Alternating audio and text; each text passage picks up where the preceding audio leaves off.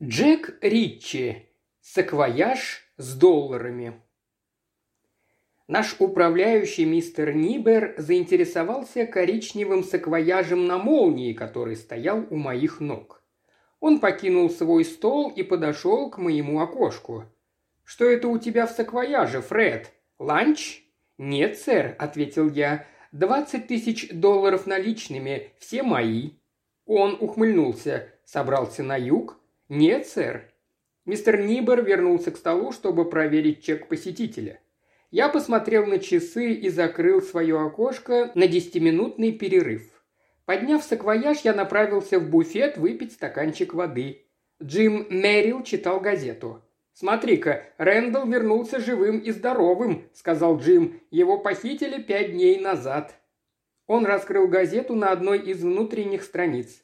Рэндалл говорит, что это было делом рук одного человека, по крайней мере, он видел всего лишь одного. На похитителе был капюшон. Все, что успел заметить Рэндалл, это было кольцо с красным камнем, которое носит похититель. Тебе я могу сказать еще кое-что. Этот похититель далеко не умница. С чего это ты взял? А с того, что все, что он потребовал, были паршивые 20 тысяч долларов – он легко мог увеличить сумму до 100 тысяч. Рэндалл набит деньгами. Джим углубился в чтение еще на полминуты. Как только жена Рэндалла получила записку, она сообщила об этом в полицию. «Я полагаю, они подстроили похитителю какую-нибудь ловушку?» Здесь ничего об этом не сказано. Я думаю, они решили следовать всем указаниям похитителя конечном счете, прежде всего, они хотели вернуть Рэндала живым и невредимым, но так или иначе они доберутся до похитителя. Каким образом? Деньги были помечены. Ну, конечно, я не знаю, пометили ли они в действительности деньги, но полиция знает серийные номера банкнот. И об этом сказано в газете? Нет, но таким образом обычно действует полиция. Я допил стакан воды, поднял саквояж и стал спускаться по лестнице в хранилище. В конце лестницы я бросил сигарету и свернул за угол. Охрану нес Паркер. Мы с ним в течение восьми лет играли в одной кегельной команде. Он слегка приподнял руку «Эй!» Я кивнул и заглянул в хранилище, занимающее одну комнату. На столе лежал груз для отправки в наше отделение в Эвансвилле, Сто тысяч долларов. Мгновение Паркер колебался, но затем расплылся в улыбке. «Угощайся!» Я вошел в хранилище и огляделся. «Ты не чувствуешь запах дыма?» Он вышел из хранилища и секунд через тридцать вернулся. Тут за углом кто-то бросил окурок в корзину для бумаг. Ничего страшного, просто немного дыма. Его взгляд остановился на кипе денег на столе, и он автоматически пересчитал пачки. Я взглянул на часы. Ну, пора и за работу. Я подошел к своему окошку и поставил саквояж. Посетителей не было. У соседнего окошка сидел Джим Мэрил, тоже без дела. «Не удивлюсь, если он обычный парень», — сказал Джим. «Кто?» «Похититель. Он может быть просто заурядным типом, которому необходимы деньги». «Может быть», — согласился я. Какой-то посетитель подошел к окошку Джима, чтобы сделать вклад. Закончив операцию, Джим снова повернулся ко мне.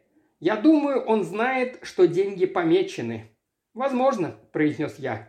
«Может быть, он рассчитывает продать деньги скупщику краденого, как их там называют, по 50 центов за доллар?»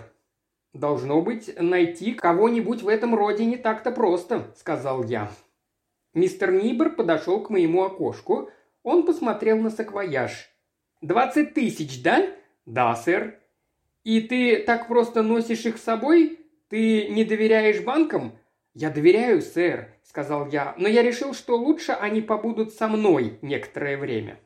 Он снова стал изучать мой саквояж. «Твои сбережения?» «Частично, сэр», — сказал я и расстегнул молнию саквояжа. Мистер Нибер уставился на деньги в аккуратно завернутых маленьких пачках. Да, сэр. Я закрыл саквояж. Он удалился, и я заметил, как он направился вниз в хранилище. Все это время Джим наблюдал за нами. «Что все это значит?» – произнес он. «Какая-то грубая шутка?» «Нет», – ответил я, – «это не шутка».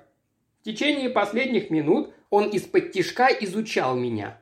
Его взгляд, казалось, притягивался к белой полоске на моем пальце, где я обычно носил кольцо. Мистер Нибер вернулся из хранилища.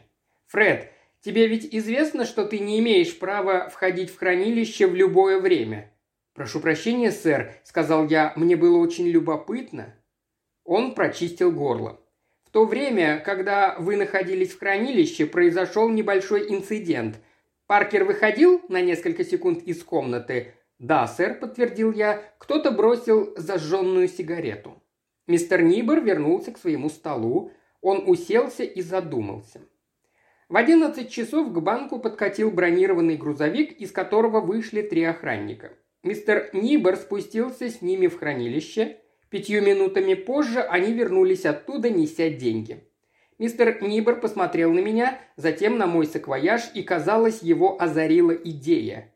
«Постойте!» – сказал он охране. «Выложите деньги на этот стол!» Один из охранников недоуменно пожал плечами. «Пожалуйста, сэр, но я сам пересчитал пачки». «Э-э-э», произнес управляющий, – «вы пересчитали пачки, но вы не можете ручаться, что внутри них деньги». «Откройте все пачки!» – приказал он. Через десять минут мистер Нибер облегченно вытер лоб носовым платком. «Все в порядке», – он взглянул на меня. «И у тебя в саквояже по-прежнему двадцать тысяч долларов?» «Да, сэр», – сказал я. Джим Мэрил отвел в сторону мистера Нибера и стал шептать ему что-то на ухо. Глаза мистера Нибера расширились. «Послушайте», – произнес один из охранников – мы можем, наконец, отнести деньги в грузовик?» «Нет», – сказал мистер Нибер. Он подошел к своему столу, поднял телефонную трубку и набрал какой-то номер. Повесив трубку, он остался на месте. Казалось, он ждал чего-то. Через несколько минут я услышал отдаленный звук сирены. Я закрыл свое окошко и поднялся к вояж. «Откровенно говоря, мне что-то не здоровится», – сказал я. Прошу извинить меня, но, пожалуй, мне лучше пойти домой и лечь в постель». Мистер Нибер поднялся из-за стола. «Охрана! Схватите этого человека!» Охрана повиновалась. Через несколько секунд полиция заполнила здание, и мне проворно нацепили наручники. Я закрыл глаза и шлепнулся на пол. Кто-то выплеснул воду из бумажного стаканчика мне в лицо, и меня поставили на ноги. Мистер Нибер, Джим Мэрил и офицер из полиции, посовещавшись немного, подошли ко мне. «Итак, он принес сюда выкуп в этом саквояже», – произнес лейтенант полиции, глядя мне прямо в лицо. «Именно так, лейтенант», – сказал мистер Нибер. Джим почувствовал, что он тоже обязан высказаться. Он знал, что деньги помечены, а посему должен был избавиться от них.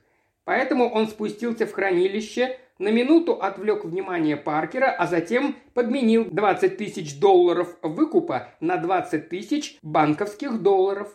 Так как он здесь работает, он точно знал, как упаковываются деньги. Я снова шлепнулся на пол, но долго разлеживаться мне не позволили. Наступила пауза, пока лейтенант звонил к себе в управление с просьбой прислать список серийных номеров купюр выкупа. Как только привезли список, Полицейские принялись за работу. Вокруг сгрудились любопытные. Деньги в порядке.